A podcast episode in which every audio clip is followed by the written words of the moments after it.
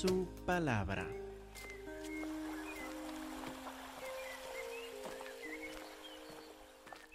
Hubo una voz de los cielos. Acuérdense, en Éxodo capítulo 20, cuando los israelitas estuvieron frente al monte Sinaí y escucharon la voz de Dios, ¿cómo reaccionaron? Con temor, temblando, dijeron a Moisés, por favor, habla tú con Dios. Os dijo, muy bien, desde aquí en adelante voy a hablar con el pueblo por medio de profetas, porque el pueblo tenía miedo de escuchar la voz de Dios. Pero ahora Dios habla otra vez, y Juan el Bautista la escucha, escucha la voz del Padre. Hubo una voz de los cielos que decía, Este es mi Hijo amado, en quien tengo complacencia. ¡Qué maravilla! el haber pasado por esta experiencia. Por eso, unos capítulos después en la cárcel, nos sorprende ver a Juan el Bautista con una pregunta como esta. ¿Eres tú aquel que había de venir? ¿O esperaremos a otro? ¿Es que se le olvidó lo que pasó en el bautismo de Jesús? ¿Qué pasó ahí? ¿Cómo reaccionó Juan el Bautista de esta forma? Bueno, antes de criticarle, antes de querer examinarlo, queremos ver que esta experiencia no está fuera de lo común cuando se trata de los profetas de Dios. En cambio, varios otros profetas también han pasado por grandes dificultades, cosas que no comprendían, cosas por las cuales clamaban a Dios para decir, Señor, esto no tiene sentido. Vamos a ver algunos de estos ejemplos y luego ver cómo Dios respondió en cada uno de estos casos.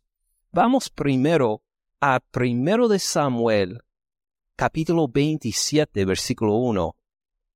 No pierdan Mateo 11, Dios mediante vamos a volver, pero queremos ver entre los libros históricos del Antiguo Testamento, primero de Samuel 27, versículo 1, para ver un profeta muy especial de Dios, a que se llamaba David, que fue, claro, rey, salmista, y profeta también porque profetizó por medio de sus salmos en muchos casos diferentes.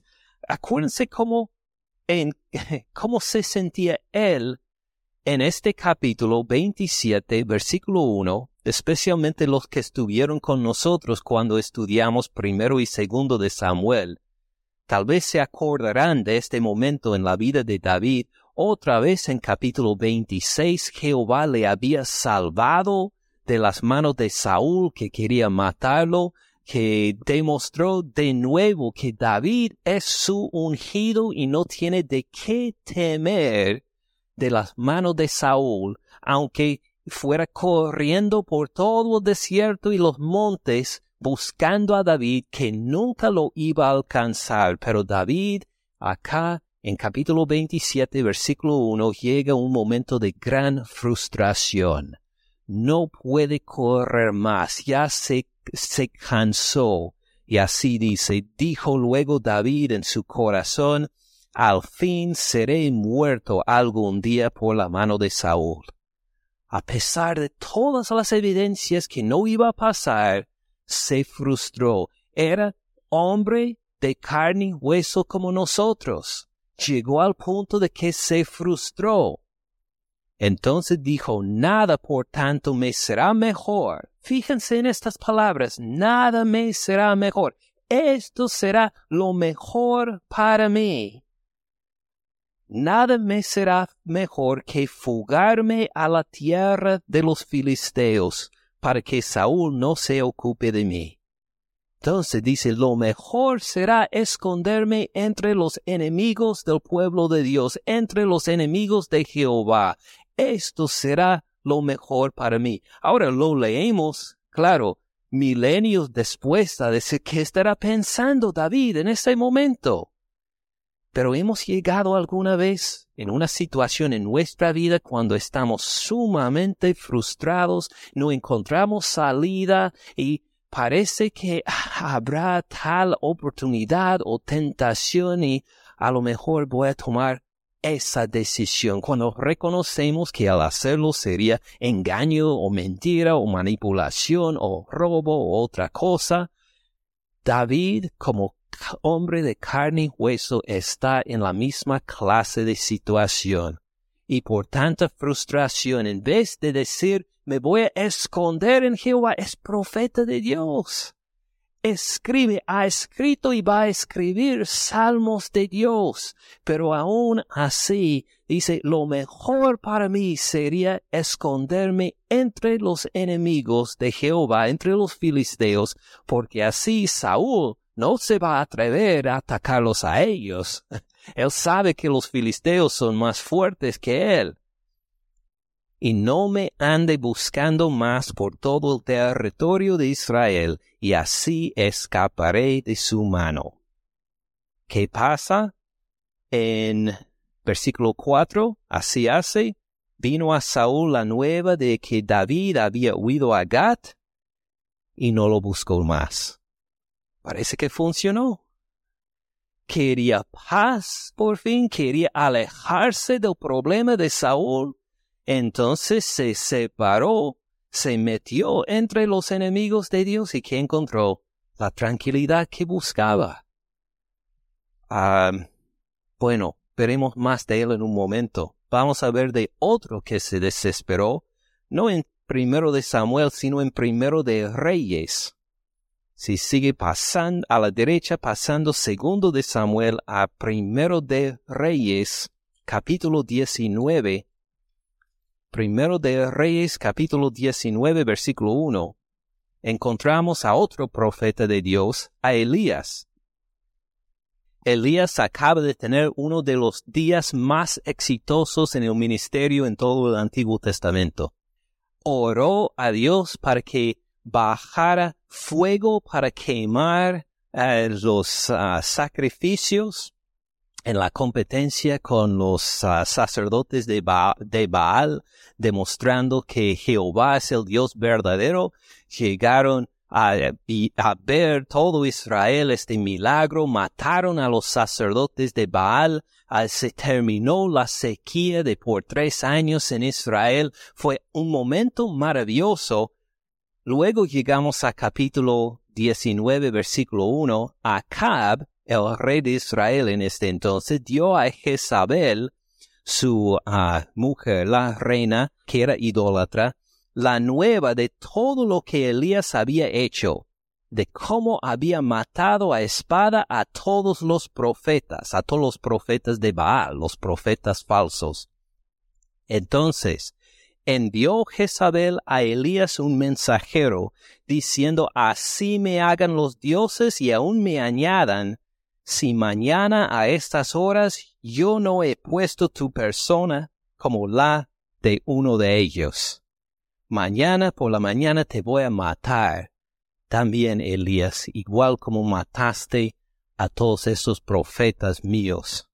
Versículo 3. Viendo pues el peligro, se levantó, se fue para salvar su vida vino a Berseba, que está en Judá, en el punto más al sur de la tierra prometida, dejó ahí a su criado y él se fue por el desierto un día de camino. Entonces cruzó la frontera, se fue al desierto, se metió en el desierto donde nadie lo iba a encontrar, vino y se sentó debajo de un enebro, deseando morirse, dijo, Basta ya, oh Jehová, quítame la vida pues no soy yo mejor que mis padres. Dice, ya no aguanto más. Nadie podría soportar lo que me ha tocado soportar. Prefiero morir. Ya mátame de una vez, Señor. Así se espera escuchar del profeta de Dios. Así dijo, porque era un hombre como nosotros, de carne y hueso, y clamó a decir, Señor, no aguanto más. Veremos lo que le pasa a él en un rato, pero veremos a otro que también se encontró en una situación de apuros. Vamos a ver de la vida de Jeremías. Jeremías capítulo 20, versículo 1. Jeremías ya había sufrido bastante predicar la palabra de Dios en la violencia y la oposición que le se levantó contra él por predicar la palabra. Ahora en Jeremías capítulo 20, versículo 1, lo siguiente pasa. El sacerdote Pasur, hijo de Imer, que presidía como príncipe en la casa de Jehová, oyó a Jeremías que profetizaba estas palabras. Entonces Jeremías profetizó, dio la palabra de Dios y una de las personas que escuchó fue alguien, uno de los principales en el templo en Jerusalén, este sacerdote Pasur. Versículo 2, y azotó Pasur al profeta Jeremías, lo puso en el cepo que estaba en la puerta superior de Benjamín, la cual conducía a la casa de Jehová. Entonces, por escuchar la palabra de Dios que predicó, lo azotó a Jeremías públicamente y luego lo puso en el cepo, un instrumento como para eh, encarcelar a alguien, pero públicamente para que todos que pasaran por esa puerta en camino para el templo vieran ahí a Jeremías como encarcelado, azotado, y se burlaron de él, o que se fijaran, mire, así pasa uno que predica la palabra como Jeremías. Y si uno se pone de parte de Jeremías, así se va a terminar, humillado públicamente, igual como Jeremías. Fíjese en el mismo capítulo, versículo 14, parte de la reacción de Jeremías a este, a estos azotes, a esta vergüenza pública. Dice, maldito el día en que nací, el día en que mi madre me dio a luz, no sea bendito. Maldito el hombre que dio nuevas a mi padre diciendo, Hijo varón te ha nacido, haciéndole alegrarse así mucho. Y sea el tal hombre como las ciudades que asoló Jehová y no se arrepintió, como Sodoma y Gomorra, por ejemplo. Oiga gritos de mañana y voces a mediodía, porque no me mató en el vientre, y mi madre me hubiera sido mi sepulcro y su vientre embarazado para siempre. ¿Para qué salí del vientre? Para ver trabajo y dolor que mis días se gastaran en afrenta. Wow, esto sí es desesperación. Esto es más fuerte que Elías. Elías dijo, Mátame, Señor. Jeremías dice que ni hubiera vivido, que ni hubiera nacido es aún más profunda la desesperación de Jeremías. Pero no son los únicos. Vamos a ver otro ejemplo en el libro de Habacuc. Siguiendo a la derecha, entrando en los profetas menores. Habacuc capítulo 1 y versículo 1. La profecía que vio el profeta Habacuc empieza con la oración de Habacuc, versículo 2. ¿Hasta cuándo, oh Jehová? Esta pregunta, ¿hasta cuándo? es una que se repite en varias partes de la Biblia. Siempre expresa la desesperación. ¿Hasta cuándo? Quiere decir que uno ya ha sufrido demasiado y no quiere sufrir más. Ya se le acaba la paciencia. ¿Hasta cuándo, oh Jehová, clamaré y no oirás. Fíjese que echa la culpa a Dios. Yo clamo, siendo profeta de Dios, intercede por su pueblo con fidelidad y ora, ora con pasión, ora repetidas veces, ora constantemente, pero Jehová le responde, no. Dice, ¿hasta cuándo? oh Jehová, clamaré y no oirás. Daré voces a ti. Está gritando a Jehová. Dice que si no escucha mis oraciones en silencio, le voy a gritar mis oraciones. Todavía no le responde. Daré voces a ti. ¿De qué está orando? A causa de la violencia. Ve la violencia en su sociedad. Ve unos matando a otros con crueldad y no aguanta más y clama al Señor, pero sigue la violencia. Entonces clama más fuerte, pero hay más violencia aún, al punto que dice, ¿hasta cuándo, Señor, voy a levantar esta petición delante de ti? Y tú no escuchas y no respondes. Daré voces a ti a causa de la violencia y no salvarás. ¿Por qué me haces ver iniquidad? Fíjense bien que el profeta no quiere ver iniquidad, no quiere ver el pecado, pero es como si las manos de Jehová llegaran a poner la cabeza en la dirección de la iniquidad y le abriera los párpados para decir, mire la iniquidad. Y dice, ¿por qué me haces ver la iniquidad? No quiero verla, quiero vivir en paz. Quiero que toda mi sociedad viva en paz. No quiero que anden en violencia y te clamo a ti y no respondes. Destrucción y violencia están delante de mí, y pleito y contienda se levantan, por la cual la ley es debilitada. Él quiere ver fortalecida la ley de Dios. Y no entiende cómo no obras, Señor, para fortalecer tu ley y permites esta violencia y me haces verla y te clamo y no das respuesta el juicio no sale según la verdad, por cuanto el impío asedia al justo y por eso sale torcida la justicia. Anhelo vivir en una sociedad que te siga a ti, Jehová. Clamo por toda mi sociedad y tú no haces nada. En cambio me haces ver todas esas cosas horribles y te grito y no respondes otro profeta que pasó por desesperación, ¿verdad? Ahora un ejemplo del Nuevo Testamento. Además de Juan el Bautista, vamos a segundo, segunda Corintios. Segunda Corintios 12, versículo 7.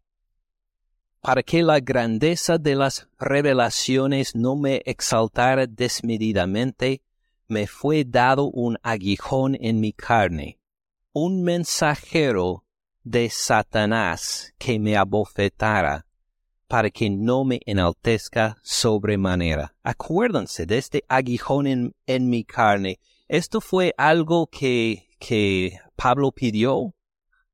Claro que no, no lo pidió. Me fue dado un aguijón en mi carne. ¿Quién le dio este aguijón en la carne? Pues Dios. Un mensajero de Satanás. Ahora, ¿Satanás va a tener compasión de Pablo, de un siervo de Dios? No, al contrario. Si le da permiso para poder atacarlo, lo va a hacer con gusto, con fuerza. Y así lo explica un mensajero de Satanás que me abofeté. Ahora, no sé qué imagen tiene en mente usted al escuchar el verbo abofet, al ser abofeteado? Pero lo que se explica, sí, como unas cachetadas o algo, o con puños tal vez. Ok, bueno, la palabra en el griego significa un golpe con un puño que quebranta huesos. Así es de fuerte. Son golpes como de boxeador profesional, pero sin guantes. Y dice, un mensajero de Satanás me fue dado para abofetearme, para que no me enaltezca sobremanera. Claro, uno no va a sentir fuerte si tiene que sufrir esto. Respeto a lo cual tres veces he rogado al Señor, pidió al Señor, de forma parecida a Habacuc, clamándole, Señor, eh, que lo quite de mí, quítemelo, por favor. Aprendí la lección. No voy a andar en soberbia, por favor, quite este mensajero de Satanás de mí. Y el Señor no se lo va a quitar.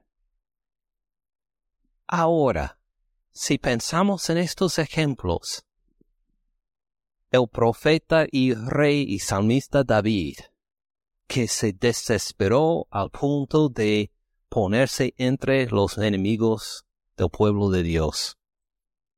Si pensamos en Elías, que llegó al punto a decir, a esconderse en el desierto, a decir, Jehová, quítame la vida. El ejemplo de Jeremías, que por su desesperación y vergüenza dijo que mejor que ni hubiera nacido. Con Habacuc, que clama a Dios y le culpa por no haber contestado sus oraciones cuando está intercediendo a favor de la palabra de Dios para que no haya esta violencia en el pueblo.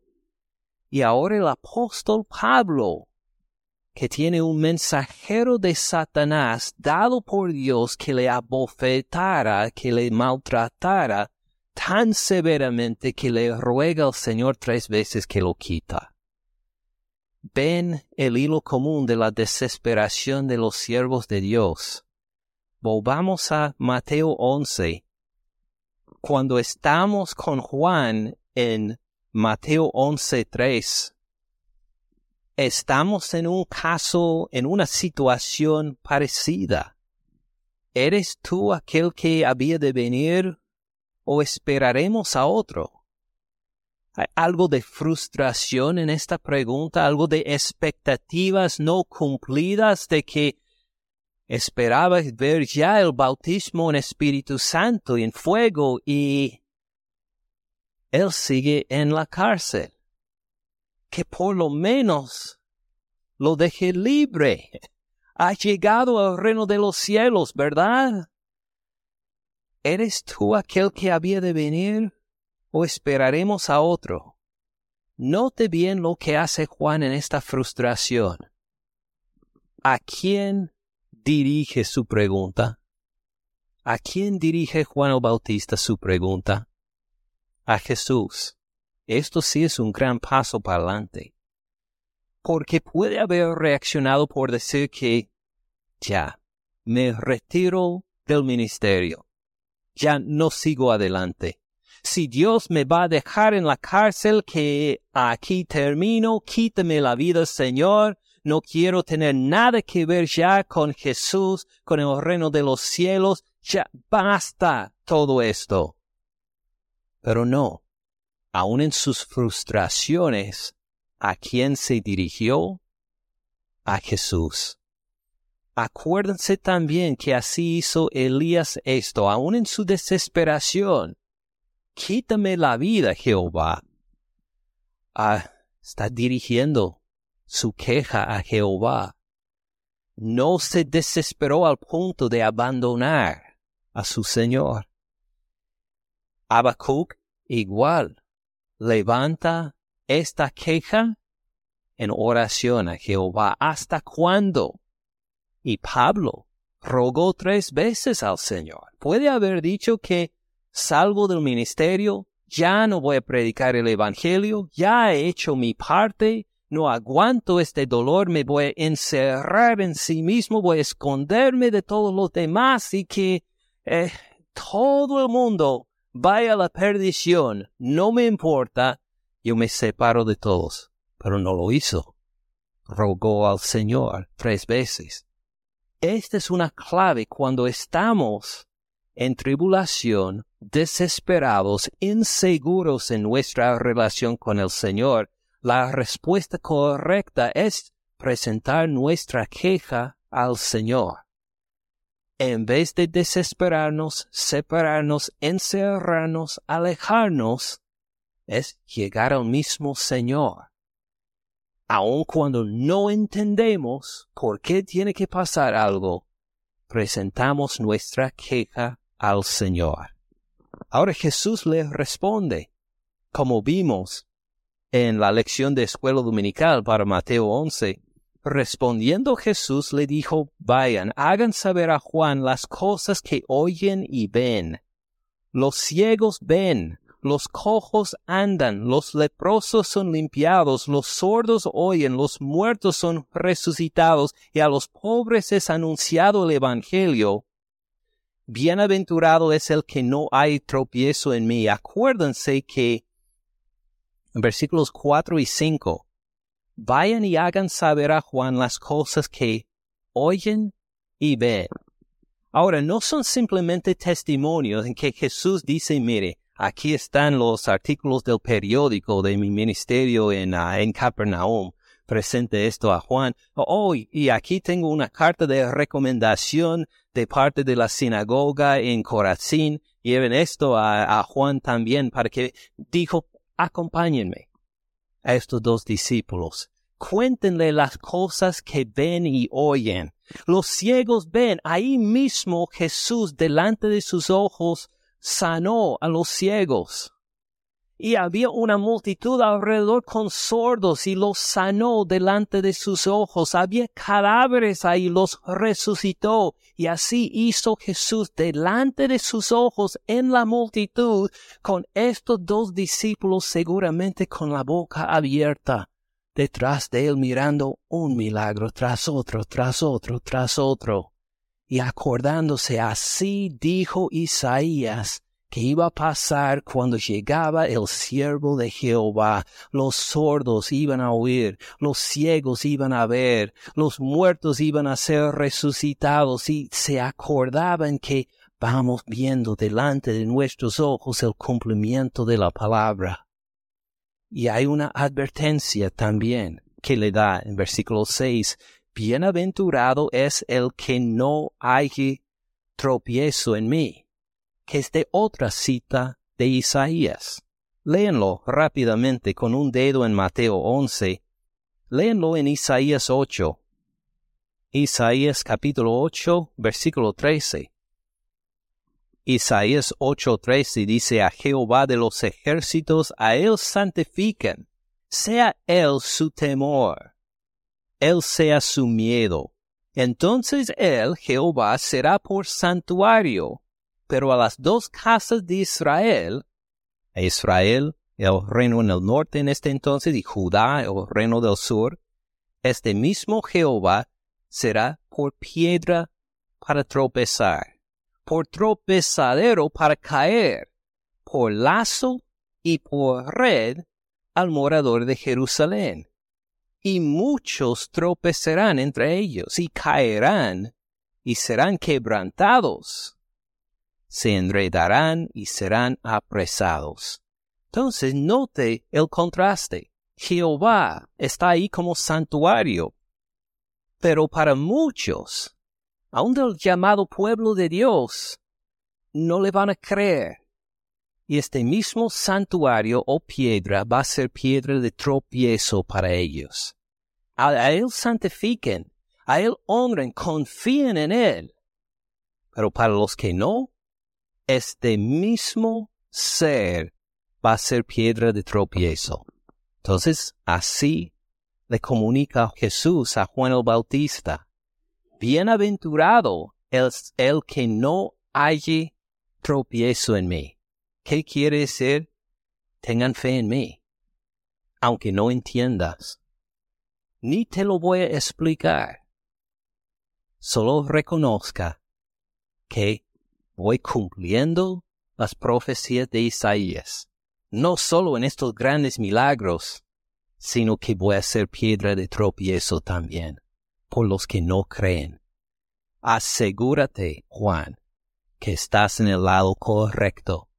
Mantenga su fe en mí, aunque no me entiendas. Ahora volveremos a versículo 7 en un momento de Mateo 11 pero queremos ver que Dios dio una respuesta parecida en algunos de los casos que vimos del Antiguo y del Nuevo Testamento. Acuérdense de David. David en primero de Samuel 27 se metió entre los filisteos hasta luchó por ellos supuestamente diciendo que llegó a eh, destruir a varios poblados de los judíos cuando en realidad mataba a los amalecitas y otros. Eh, pero mentía al rey de, de Gat diciendo que le era un siervo fiel. ¿Se acuerdan cómo al final fue despedido? No por el rey de Gat que se quedó maravillado con el servicio que le daba David, sino por los otros príncipes filisteos cuando iban a pelear contra, contra Saúl. Entonces le despidieron a David y sus hombres y lo encontramos otra vez en primero de Samuel 30. Primero de Samuel capítulo 30, versículo 3. David no puede acompañar a los filisteos en su batalla contra Saúl. Entonces, despedido él y sus hombres, él y su ejército, vuelve a su pueblo en el desierto. Hizo primero de Samuel 30, versículo 3. Vino pues David con los suyos a la, a la ciudad y he aquí que estaba quemada sus mujeres y sus hijos e hijas habían sido llevados cautivos. Había perdido todo. Todos sus bienes, su familia ahora para ser vendidos como esclavos. Entonces David y la gente que con él estaba alzaron su voz y lloraron hasta que les faltaron las fuerzas para llorar las dos mujeres de David, Ainoam Jezreelita y Abigail, la que fue mujer de Nabal, el de Carmel, también eran cautivas. David se angustió mucho porque el pueblo hablaba de apedrearlo, pues todo el pueblo estaba en amargura de alma, cada uno por sus hijos y por sus hijas. Escuchen el el rencor de, este pueblo es por culpa de David, porque él nos hizo ausentar para pelear con los filisteos y ahora regresamos a nuestras casas, nos han robado, han quemado todo, todos nuestros hijos ahora van a ser esclavos, mejor apedreemos a David de una vez. Ya basta con él. Pero note lo que hace David al final del capítulo 6. Más David se fortaleció en Jehová su Dios. Es la primera vez. David consultó a Jehová diciendo, perseguiré a estos merodeadores, los podré alcanzar. Jehová le dijo, síguelos, porque ciertamente los alcanzarás y de cierto librarás a los cautivos. Jehová le dio libertad y sí, recogieron a todos sus bienes y a todos sus familiares otra vez. Note bien lo que hizo Jehová. Cuando su siervo David estuvo en desesperación, Jehová lo dejó en la desesperación. No vio que necesito rescatarlo inmediatamente, dijo, muy bien, aquí va a haber una lección para David. Y lo dejó en su desesperación y le permitió seguir sus mentiras y sus manipulaciones hasta que perdió todo. Y luego en este momento se despertó David para buscar su fuerza en Jehová otra vez. ¿Y qué hizo Jehová? Claro que lo recibió y lo bendijo, porque es su siervo.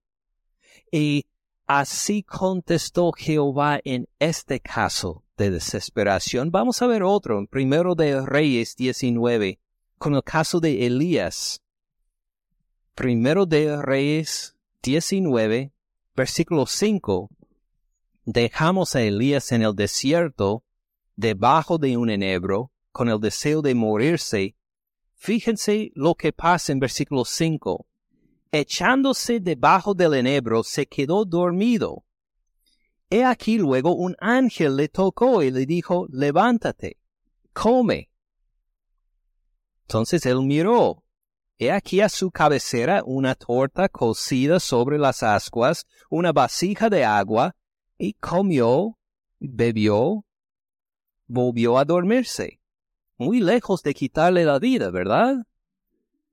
Llega un ángel para, pues tiene algo de comer preparado le invita a comer. Luego vuelve a dormir porque pues está cansado. Volviendo el ángel de Jehová la segunda vez, lo tocó, diciendo, levántate y come, porque largo camino te resta. Largo camino te resta. Si Jehová todavía tiene un plan por él. Todavía tiene un propósito. Es tiempo de morir ya, de retirar, ni de retirarse, ni de jubilarse. No, ya es momento de descansar porque Jehová ahora tiene otro paso por ti. Versículo 8, se levantó, pues comió, bebió y fortalecido con aquella comida, caminó cuarenta días y cuarenta noches hasta Oreb, el monte de Dios. Acuérdense que otro nombre para Oreb es Sinaí. Está en el mismo monte con Jehová el mismo lugar donde Jehová les había dado a los israelitas los diez mandamientos, donde hizo su pacto con Israel. Ahora, en vez de todo el pueblo de Israel, vuelve solo uno, que es profeta del pueblo, que lo representa, que es Elías. Para no entrar en toda la conversación, vamos a ver el versículo 14. Versículo 14, Elías se presenta delante de Jehová, dice, él respondió, he sentido un vivo celo por Jehová Dios de los ejércitos, porque los hijos de Israel han dejado tu pacto, han derribado tus altares, han matado a espada tus profetas, solo yo he quedado y me buscan para quitarme la vida. Presenta una demanda contra Israel, ahí en el monte Sinaí, para decir que tu pueblo no ha seguido tu pacto. Él hizo este gran milagro en que fueron asesinados todos los profetas de Baal, pero todavía por Jezabel y claro, ella siendo la reina del, ah, de Israel en este entonces, así iba a seguirla. El pueblo dijo, ya hemos llegado a punto de que van destruyendo a todo lo que hay de ti, Jehová, en el pueblo. Yo soy el único que se queda. Pero el plan de Jehová no ha terminado. El plan se convierte de una de misericordia a uno de juicio, como explica en los próximos versículos. Le dijo Jehová, ve, vuélvete por tu camino, por el desierto de Damasco. Llegarás y ungirás a Asael por rey de Siria entonces él va a ungir el nuevo rey, no de Israel, sino de los enemigos de Israel. ¿Por qué? Porque este rey va a ser instrumento de castigo al pueblo infiel de Jehová. Luego, versículo 16, a Jehú, hijo de Nimsi, ungirás por rey sobre Israel. O va a haber un nuevo rey en Israel. ¿Qué pasa cuando llega un nuevo rey? Mata al rey anterior y a toda su familia también. Ha llegado el juicio a la casa de Acab. Y a Eliseo, hijo de Safat, de Abel Meola, ungirás para que sea profeta en tu lugar. Para poder jubilarse, ¿verdad? No, tiene otro propósito. Sigamos leyendo. El que escapa de la espada de Asael, el nuevo rey de Siria, Jehú lo matará. El que escapa de la espada de Jehú, Eliseo, el nuevo profeta, lo matará. Va a ser un profeta de juicio, no solo en la generación de Elías, sino en la generación que sigue también. Este juicio de Jehová va a ser muy largo y muy doloroso por Israel, por su desobediencia. Y yo haré que queden en Israel siete mil, cuyas rodillas no se doblaron ante Baal, cuyas bocas no lo besaron. Jehová va a preservar su remanente. Aun en medio del juicio va a haber un remanente fiel que Jehová va a preservar. Entonces, Elías dijo, quítame la vida, no aguanto más. Fue fortalecido por Jehová. Descansó y Jehová dijo, no has terminado tu ministerio todavía. Solo se ha cambiado el tema de su ministerio, de misericordia ahora para juicio. Y así lo utilizó otra vez. Ahora de Jeremías, en su desesperación, que ni hubiera nacido. Pues claro, Jeremías va a pasar por grandes dificultades, pero va a haber un poco de la esperanza de Dios, como le digo, la esperanza, la justicia de Dios. Jeremías capítulo 20, versículo 11. Note unos versículos que dice igual en el mismo momento cuando quiere que le quite la vida, busca y anhela encontrar la ayuda y la compasión de Dios. Así lo describe en versículo 11. Mas Jehová está conmigo como poderoso gigante. Por tanto los que me persiguen tropezarán y no prevalecerán, serán avergonzados en gran manera porque no prosperarán tendrán perpetua confusión que jamás será olvidada. Oh Jehová de los ejércitos, que pruebas a los justos, que ves los pensamientos y el corazón, vea yo tu venganza de ellos, porque a ti he encomendado mi causa. Canten a Jehová, loan a Jehová, porque ha librado el alma del pobre de mano de los malignos, ora Jehová ya contemplando, queriendo ver por fe la vergüenza de sus enemigos. Fíjense lo que pasa en capítulo 21, versículo 1. Solo una muestra que Jehová ha contestado y va a contestar esta oración. Versículo 1. Palabra de Jehová que vino a Jeremías cuando el rey Sedequías envió a él a Pasur, hijo de Malquías y al sacerdote Soponías, hijo de Mas. ¿Quién es Pasur? ¿Se acuerda? Es el que lo azotó. Es el que lo azotó y lo puso en el cepo en frente de todos. ¿Qué pasa ahora? El rey dice, necesito palabra de Jehová. Tú, Pasur. Ve a Jeremías, pídele palabra de Jehová. ¡Qué ironía! el hombre que primero lo azotó por haber dicho la palabra de Jehová, que lo puso como símbolo de vergüenza. Ahora dice al rey, humíate delante de él y pídele palabra de Jehová, porque estamos en apuros, estamos en una situación grave. Consulta ahora acerca de nosotros a Jehová, porque Nabucodonosor, rey de Babilonia, hace guerra contra nosotros. Quizá Jehová hará con nosotros según todas sus maravillas, y aquel se irá de sobre nosotros. Eh, ¿Quién puede decirnos en cuanto a la palabra de Jehová en esta situación? que se ha levantado otra vez nuestro fuerte enemigo para castigarnos. ¿Quién tiene palabra de Jehová? Dice el rey a Pasur. Tú no tienes palabra de Jehová. Ah, ve a Jeremías. Humíllate. Búscale palabra de Jehová. Y así utiliza Dios. Viendo Jeremías su enemigo, arrodillándose delante de él pidiendo por favor danos palabra de Jehová. Si Jehová va a ser justo, va a responder, me ha dado una pequeña muestra que no se ha olvidado de mí, sino que va a protegerme y voy a haber humillado a mis enemigos. Miremos lo que pasa a Habacuc, Habacuc capítulo 2. Habacuc capítulo 2, versículo 1. Habacuc es un libro fascinante. No tenemos tiempo para ver toda la conversación entre Habacuc y Jehová Dios, pero note la respuesta que al final le da. Primero le dice a Habacuc, sí, voy a castigar al pueblo de Israel por sus violencias y su pecado. No va a llegar avivamiento, va a llegar mi juicio.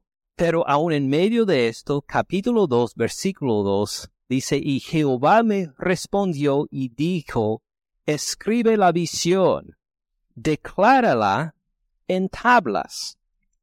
Ahora, cuando uno escribía normalmente en esa época era en, en tierra cocida o en, a veces en papel, pero dice, declárala en tablas hablando de piedra. que tallen en piedra este mensaje porque va a ser permanente. No es una profecía cualquiera que presenta, va a ser algo para anunciar hasta por los siglos, para que corra el que leyere en ella, aun con estas tablas de piedra que lo presenten corriendo de pueblo en pueblo para anunciarlo, así será su importancia. Aunque la visión tardará aún por un tiempo, mas se apresura hacia el fin y no mentirá, aunque tarda. Espéralo, porque sin duda vendrá y no tardará. Versículo 4. He aquí, ahora la profecía. Aquel cuya alma no es recta se enorgullece. El que no anda bien con Jehová se enorgullece y va a ser castigado. Aunque no parece así, así va a pasar. Pero mire el resto. Mas el justo, por su fe, vivirá. ¿Se acuerdan de este versículo en Romanos capítulo 1, versículo 17? El justo por la fe vivirá. Este anuncio del Evangelio lo recibió quién? Habacuc, un profeta desesperado, preguntándole hasta cuándo, Señor, tendré que ver esta tribulación, esta violencia en mi pueblo. El justo por su fe vivirá. No vivirá porque ve los resultados que quiere no vivirá porque todo se va a cumplir según quiere. Se vivirá por su fe, por su fe en Jehová, porque reconoce qué clase de Dios soy yo. Dice Jehová, el justo por su fe vivirá. Luego llega Habacuc al final con algunos de los versículos más bellos de todo el Antiguo Testamento, Habacuc capítulo 3.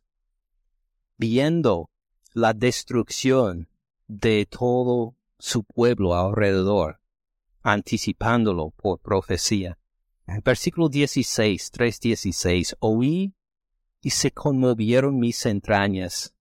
A la voz temblaron mis labios. Él puede escuchar la llegada de las tropas extranjeras para destruirlo. Y se tiembla. Él reconoce que el fin de toda su sociedad llega pudrición entró en mis huesos, dentro de mí me, estremecí. Si bien estaré quieto en el día de la angustia, cuando suba al pueblo el que lo invadirá con sus tropas, sabe que este día llega y no habrá salida. Pero ¿qué dice en versículo 17? Aunque la higuera no florezca, ni en las vides haya frutos, aunque falte el producto del olivo, y los labrados no den mantenimiento. ¿Por qué la higuera no florezca, las vidas no dan fruto? Porque los extranjeros han destruido todo. Han robado y destruido todo y ya no hay economía, no hay productos de qué comer, no hay nada. Las ovejas se han quitadas de la majada y no hay vacas en los corrales. Nos robaron todos, todos los animales. No hay esperanza. Pero ¿qué dice versículo 8, 18?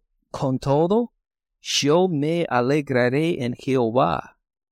Me gozaré en el Dios de mi salvación, aun al ver la pérdida, la destrucción de toda la sociedad, de toda posibilidad de salir adelante. Yo me alegraré en Jehová, me gozaré en el Dios de mi salvación. Jehová el Señor es mi fortaleza el cual hace mis pies como de siervas y en mis alturas me hace andar. Voy a andar libre, voy a andar en victoria aún en medio de esta tribulación, porque Jehová es mi fortaleza. De esta forma reacciona Pablo también, 2 Corintios 12. Se acuerda del, del mensajero de Satanás que le abofeteaba Segunda Corintios 12, 9 a 10. Ya tres veces rogó al Señor que quitara este mensajero.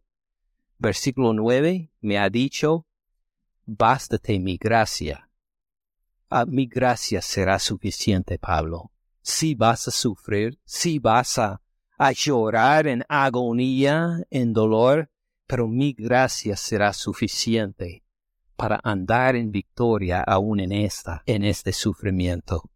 Porque mi poder se perfecciona en la debilidad. Cuando tú eres débil, Pablo, yo soy fuerte, mi poder se manifiesta en ti.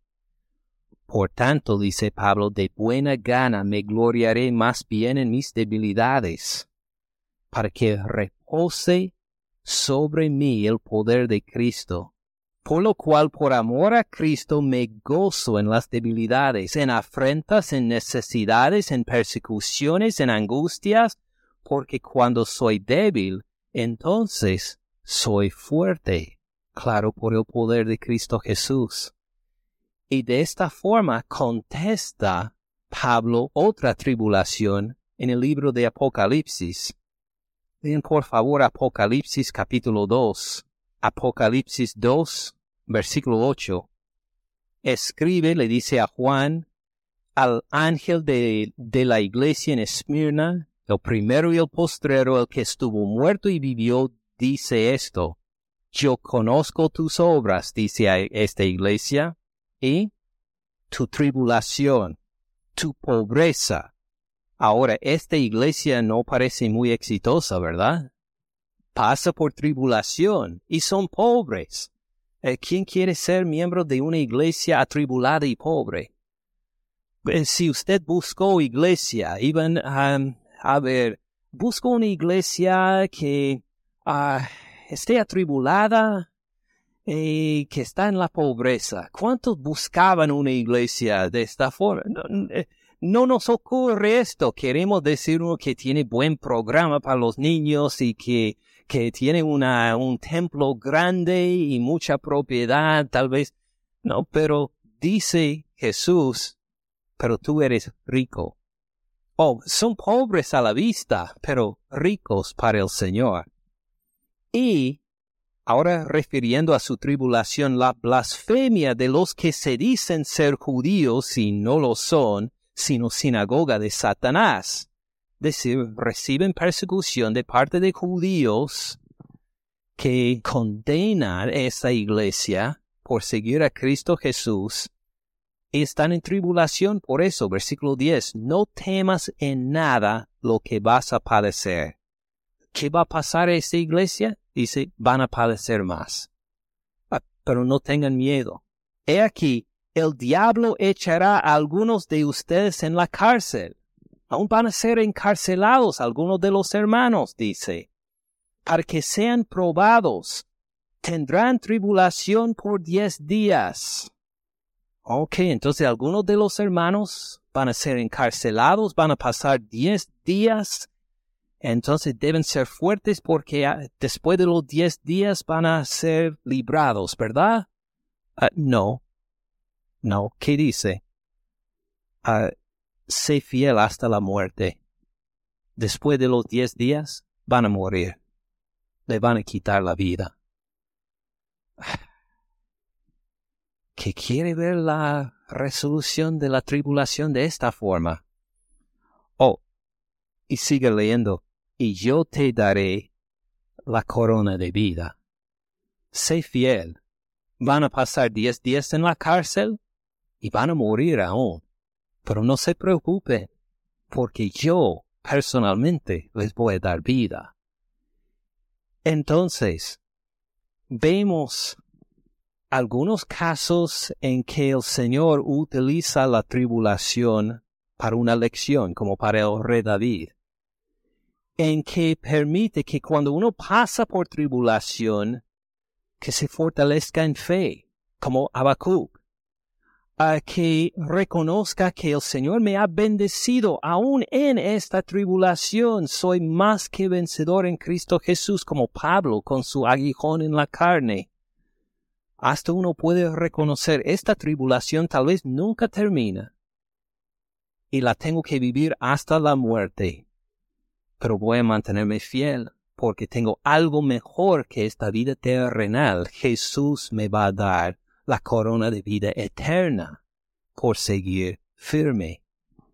Con esto llega Jesús a Juan el Bautista para decir, mire lo que voy haciendo. Y el que tiene fe en mí, que, que, que no encuentre en mí tropiezo, confía en mí. Que luego, aunque no tenemos tiempo para verlo en más detalle, ¿qué hace Jesús en Mateo 11 después de esto? Empieza a hablar de Juan el Bautista. ¿A qué salieron a ver en el desierto? ¿Una caña sacudida por el viento? No, sino a un profeta. Y le digo, no cualquier profeta, el mejor profeta que hay en todo el Antiguo Testamento. ¿Qué está haciendo Jesús aquí? Testificando de Juan el Bautista. ¿Se acuerdan lo que dijo Jesús en el capítulo antes, en capítulo 10, sobre el testimonio que da? Volvemos a verlo rápidamente. Mateo 10, versículo 32. A cualquiera pues que me confiese delante de los hombres, yo también le confesaré delante de mi Padre que está en los cielos. ¿Qué está haciendo Jesús en Mateo 11 ahora? Mateo nos da un ejemplo en que Jesús, eh, digo Juan el Bautista, tuvo sus dudas, igual como otros profetas del Antiguo y del Nuevo Testamento. Pero no fue para ser rechazado. Eh, Dios en su gracia, igual como ministró a David, a Habacuc, a Jeremías, a Elías y a Pablo, le fortaleció a Juan el Bautista en la cárcel también, confirmándole la fe y acordándole a, perseverar hasta el final. Como dijo en Mateo 10, algunos van a perder la vida por él. Y así pasó a Juan. Así pasó a estos hermanos en Apocalipsis también. Pero ¿qué va a hacer Jesús cuando llegue delante del Padre Celestial? Juan el Bautista que fue fiel en su testimonio y testificó abiertamente delante de los hombres. Jesús va a testificar de él delante de su Padre. A ese Padre, claro que sabes, de Juan el Bautista, él se mantuvo fiel. Y es el profeta por excelencia mejor que todos los del Antiguo Testamento, porque me preparó lugar algo que nadie más pudo hacer. Y así Jesús va a testificar a su Padre de la fidelidad de Juan el Bautista. Y así nos da ejemplo a nosotros también. Cuando nos toca pasar por tribulaciones y cuando estamos desesperados y cuando decimos, ¿hasta cuándo, Señor? No aguanto más. ¿Cómo responde? Persevere. No pierda su fe en mí aunque pierda todo, nunca jamás me vas a perder a mí. Y el que persevere hasta el fin y que testifica de mí, yo voy a testificar de usted entonces, delante de mi Padre Celestial. Así nos ha dado no solo promesa, sino ejemplo Jesús, ahora con Juan el Bautista. Una prédica muy larga, Espero que tiene más sentido lo que está pasando con Juan el Bautista. Se desesperó hasta cierto punto, como muchos otros siervos del Señor. Y Jesús no lo abandonó, le animó a perseverar, igual como nos manda a nosotros, a seguir perseverando en la fe en el Señor, no importa lo que pasa, aunque nos quiten la vida. ¿Qué importa? Él tiene vida eterna, nos regala la vida eterna y testifica de nosotros por nuestra perseverancia delante de nuestro Padre Celestial. Así es el mensaje de Mateo 10 y 11 y Juan el Bautista. Oremos. Gracias Padre Celestial porque con la salvación nos das también la perseverancia y aun cuando nosotros somos demasiado débiles, tú eres fuerte. Y tú nunca jamás vas a permitir que nos quiten de tu mano. Aunque nos quiten la vida, nunca jamás nos pueden quitar la vida eterna. Y vamos a morar contigo eternamente escuchando tu testimonio delante del Padre por nosotros. Gracias Señor Jesús por la seguridad que tenemos en ti, lo que sea la confusión, la violencia o la tribulación alrededor de nosotros, te damos gracias Señor Jesús en tu nombre. Amén. Gracias por escuchar al pastor Ken en este mensaje. Para más recursos, visite caminandoensupalabra.org.